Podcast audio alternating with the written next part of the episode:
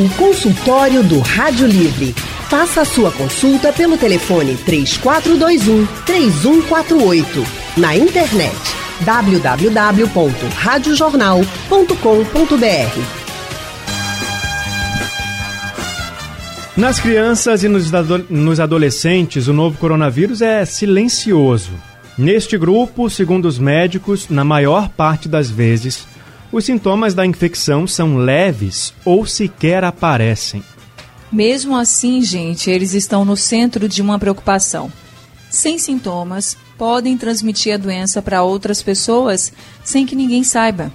Por isso, de acordo com os especialistas, também eles devem cumprir o distanciamento social.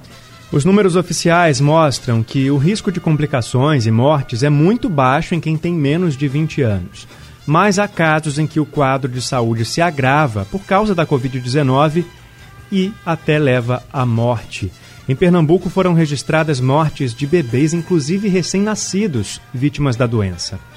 E para ajudar a gente a entender como o novo coronavírus age no corpo de crianças e adolescentes, nós convidamos a pediatra especialista em gastroenterologia pediátrica, chefe da pediatria do Hospital das Clínicas da Universidade Federal de Pernambuco, a doutora Georgia Lima. Doutora Georgia, muito boa tarde, muito obrigada por estar com a gente hoje aqui no Rádio Livre. Boa tarde. Muito obrigada pelo convite também. Obrigado, doutora Georgia. Boa tarde. Doutora Georgia também atua no IMIP, no Hospital Oswaldo Cruz.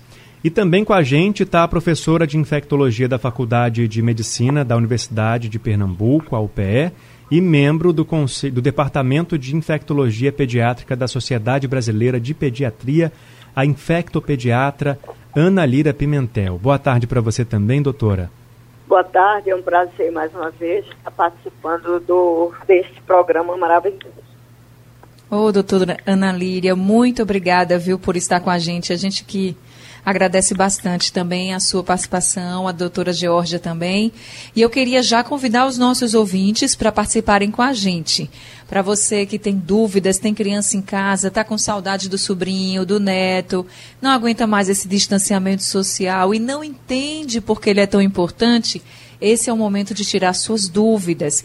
Então, Mande suas perguntas pelo painel interativo no site da Rádio Jornal, radiojornal.com.br.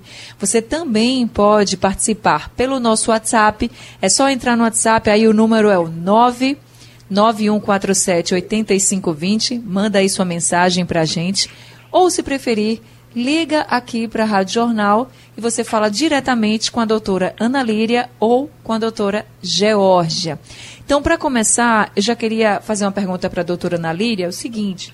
Doutora Ana Líria, a gente vem acompanhando casos de crianças que acabaram não resistindo à Covid-19, bebês recém-nascidos que morreram, infelizmente, devido a complicações dessa doença provocada pelo novo coronavírus.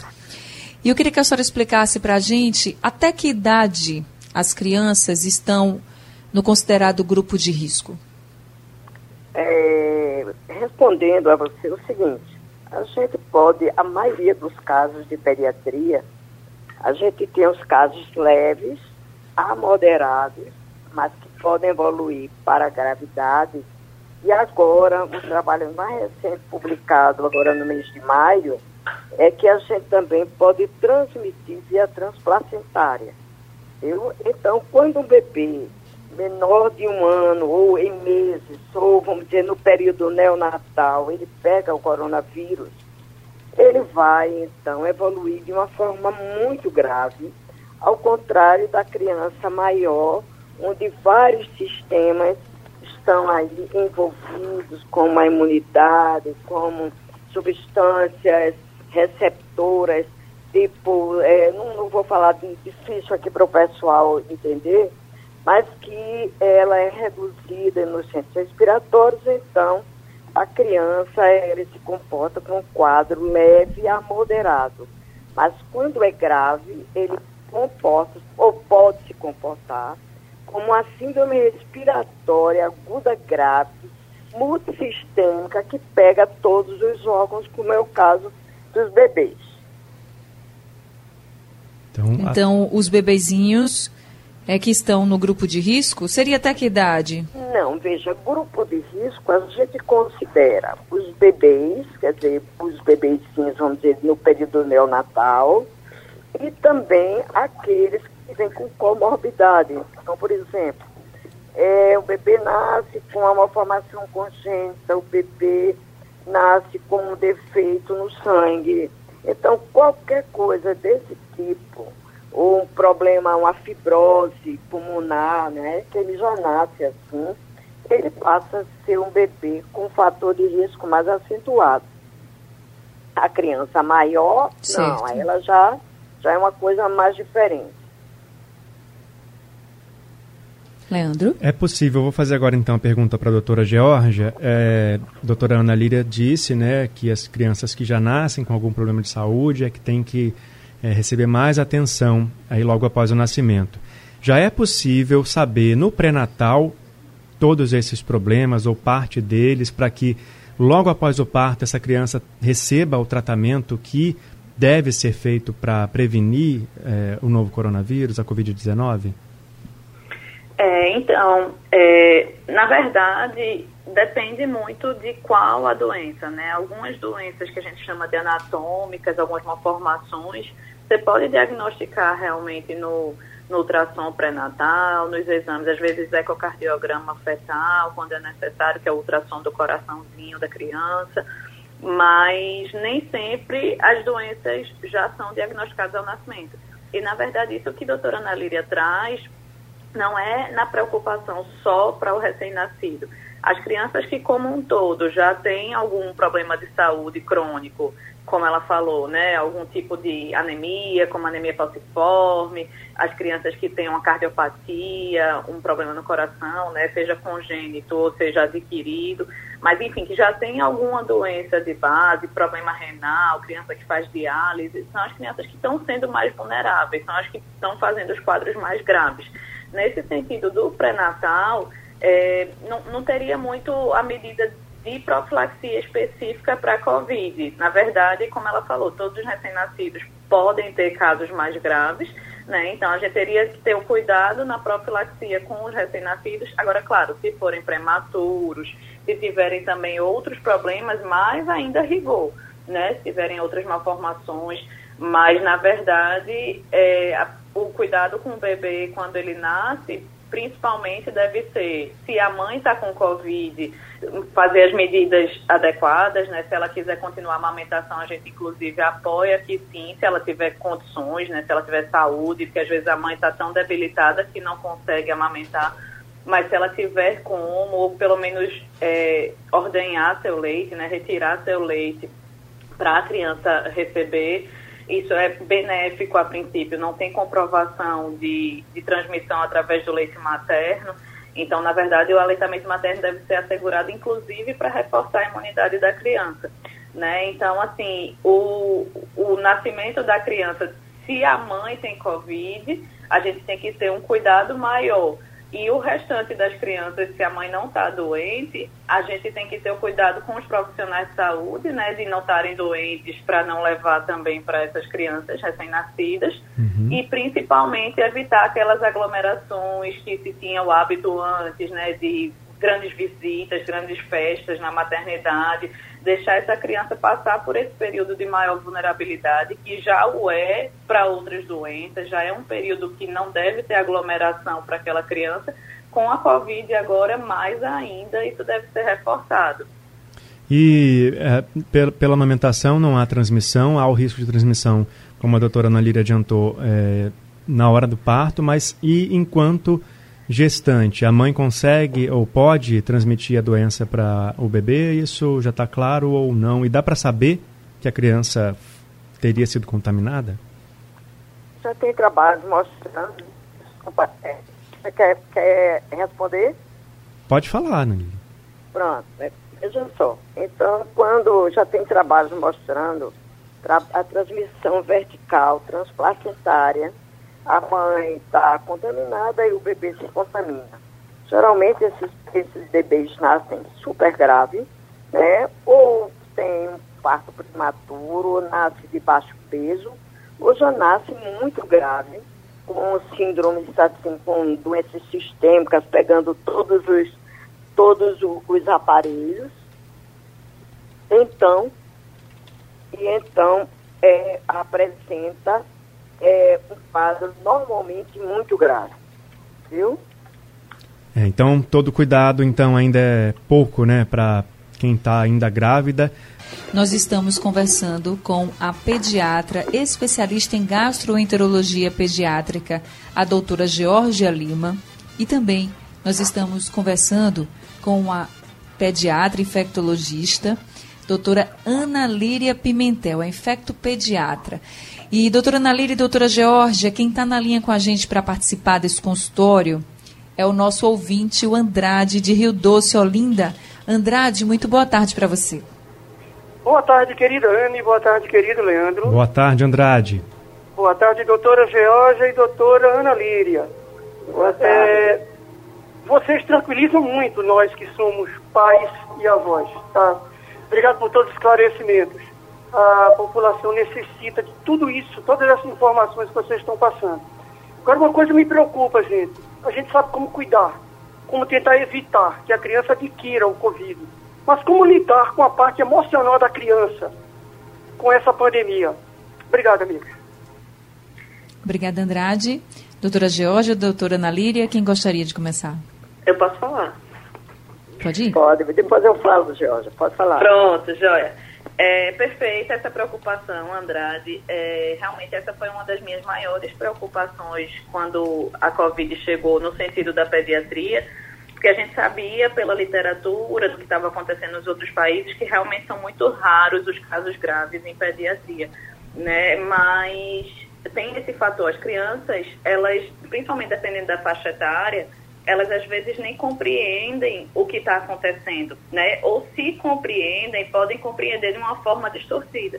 Então, as crianças estão sem ir para a escola, sem ver seus avós, sem ver sua família, né? Estão afastadas de tudo, às vezes estão perdendo familiares, às vezes mais de um familiar de uma vez, né? Então as crianças estão diante de tudo isso e nem sempre com a cognição, com o entendimento para o que está acontecendo, né? Então, por que, que ela não pode mais sair de casa para brincar com os amiguinhos? Por que, que ela não pode mais ver os amigos? Então, como é que vai ser essa ressocialização das crianças?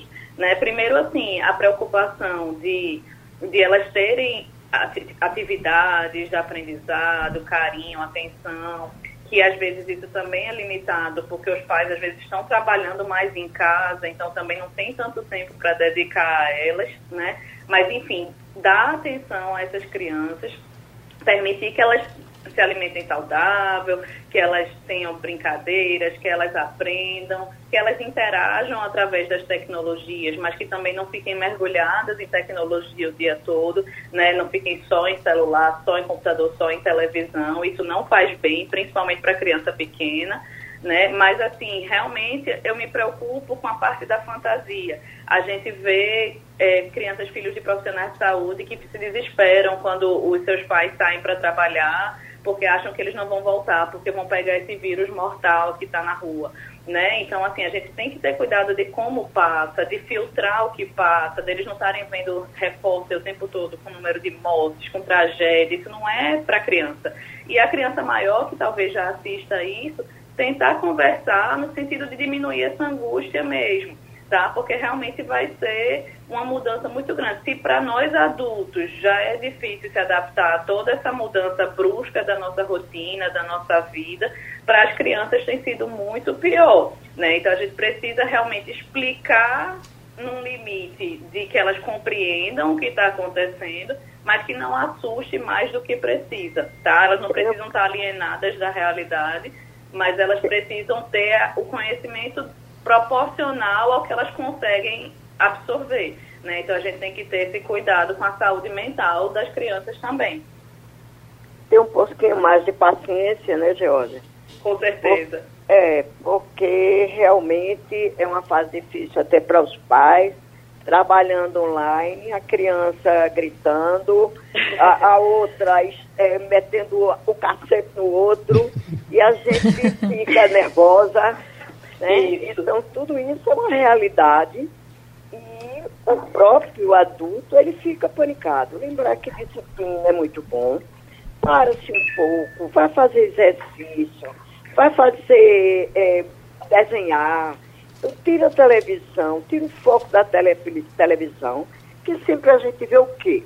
É o povo morrendo, são as covas, o número de óbitos para quem é adolescente, já que já lê, né, a criança que já lê, ela está vendo ali o que está acontecendo, para ficar no mundinho dela. Realmente não está sendo fácil a gente lidar com o emocional da criança. Certo. Agora eu queria realmente perguntar à doutora Georgia sobre uma preocupação também que surgiu nos pais, seguinte, sobre os sintomas do novo coronavírus nas crianças, eu queria que a senhora falasse um pouquinho o que é que ele chama mais atenção quando chega no seu consultório, quando chega algum caso assim suspeito, e também sobre os sintomas gastrointestinais, que já saíram em vários estudos mostrando que em alguns casos relacionados a crianças, esses sintomas gastrointestinais eles estavam realmente relacionados à COVID-19, doutora Georgia. Isso. Na verdade, é, existem várias hipóteses né, para justificar porque os quadros das crianças são diferentes, né, não têm sido tão graves. Eu realmente nem me arrisco a dizer que tenha menos casos em criança, embora muito menos notificados, se a gente for olhar as estatísticas. Mas, assim, justamente por elas não estarem tendo casos mais graves, a maioria delas não está sendo testada. Né? E a gente, então, se no adulto a gente já não tem a noção real de quantas pessoas estão infectadas nesse momento ou se infectaram, na criança menos ainda. Né? Justamente por elas terem esses sintomas mais frustros. Os sintomas são muito variáveis. O mais comum tem sido realmente a febre, mas tem criança que não tem febre, tem criança que passa como um resfriado comum uma garganta doente, um pouquinho de coriza, uma tosse, mas quadro bem específico. E realmente a gente tem visto com uma certa frequência sintomas gastrointestinais, principalmente vômito e diarreia. E às vezes esse é o único sintoma. Então, se o pediatra não tiver alerta, ele pode passar despercebido aquilo. E para aquela criança, muito provavelmente não vai, não vai trazer grandes problemas, né? O raciocínio do vômito e da diarreia seria igual de qualquer outra gastroenterite por vírus, que são as outras diarreias infecciosas que a gente tem. Então, assim, o raciocínio seria manter aquela, aquele paciente hidratado e esperar passar que a doença é benigna de, de evolução favorável, né? Mas, assim, o, o que chama atenção nas crianças que não forem diagnosticadas estando com esses quadros é porque já existe relato de disseminação, inclusive por essas fezes, então, cuidadores nos hospitais, às vezes que trocam as fraldas das crianças pequenas, tem tido muito mais infecção do que até quem examina, né, quem faz os cuidados médicos enfermagem. Então, assim, e os pais também. Então, de repente, na casa daquela criança tem um idoso, tem alguém do grupo de risco e a criança está com diarreia e a família não sabe que aquilo é Covid. E aí pode ser suficiente para transmitir a Covid para aquela criança. Então, seria mais nesse sentido, porque o quadro em si na criança normalmente, se ela não tem nenhuma outra doença de base, ele não costuma ser grave. Embora que, ressalto, né, que a gente tem tido também um quadro que a gente chama multissistêmico, né, como a doutora Ana Líria já começou a falar, e em alguns casos fazendo um quadro Kawasaki-Simile, que é uma outra entidade inflamatória que acontece muito provavelmente secundária a outras infecções, embora isso não esteja totalmente provado. E aí, nesses casos, também tem costumado ter vômito e diarreia. Então, a gente também tem que ficar alerta nisso, porque são casos que têm um potencial de serem mais graves, mas não vai ser só vômito e diarreia. Eles terão outras, vão ter manchas no corpo, vão ter outros acometimentos, né? uma febre mais alta, mais prolongada. Se o sintoma for só diarreia e vômito, a princípio, a preocupação é só manter aquela criança hidratada não teria nem e realmente evitar o cuidado. A gente sabe que o exame não é acessível para toda a população, né? E a, o fato dele vir negativo também não exclui. Então, assim, se uma criança nesse momento que ela não está indo para a escola, que não está tendo contato com outras crianças num parquinho, não está brincando, e ela aparece com um quadro de diarreia e vômito, até prova em contrário, isso é Covid. Precisa correr para fazer o exame? Não necessariamente. Mas se você tem alguém de um grupo de risco em casa, diminui esse contato com a criança, tem cuidado com as fraldas dela, para evitar esse possível risco de disseminação. Né? Embora a gente saiba que quem está em casa, normalmente, quando a criança apresenta o sintoma, as pessoas de casa também Ficam já medo, devem né? estar incubadas, né? É, Agora, lembrar- você falou da síndrome inflamatória multissistêmica, inclusive a Sociedade Brasileira de Pediatria esse mês lançou esse documento, né? E a reação é parecida, ah, de acordo com esse documento, àquela que acontece também em idosos, em casos graves de adultos. Por que, que isso É acontece e o que, que pode ser feito se esses sintomas aparecerem? Olha, esse, esse, eu participei da, desse documento, que eu, como eu, disse, eu sou do Comitê da Brasileira de Pediatria, e esse aí é o que a gente chama as formas graves mesmo, que pode acometer na criança. Eu, como é, Georgia já falou, ah, é uma síndrome, um processo inflamatório multissistêmico que, ao contrário do adulto, que ele apresenta mais com problema respiratório alto, a criança ela pode ter mil, apresentações. Por isso que fica difícil para uma pessoa na emergência ela pensar, porque senão tudo vai ser Covid. Porque a criança tem gastroenterite porque está muito calor aqui na nossa região, mas a gente tem que ter muito cuidado com elas, porque nem todas as crianças vão evoluir de forma eh, leve, como eu falei, moderada. Então, essa forma multissistêmica, ela pode acometer em qualquer criança. Existem várias teorias para se eh, justificar esse comportamento, mas não se sabe até hoje.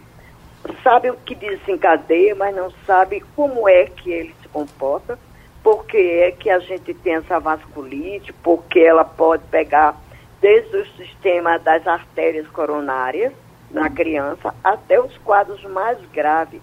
Então, o adulto ele vai desenvolver o, o, a o- o choque tóxico, né? Porque vai ter o quê? Vai ter uma falência, como a gente vê na criança grave. Então, a doença multissistêmica, vasculite, inflamação de todos os órgãos, que a gente chama o choque.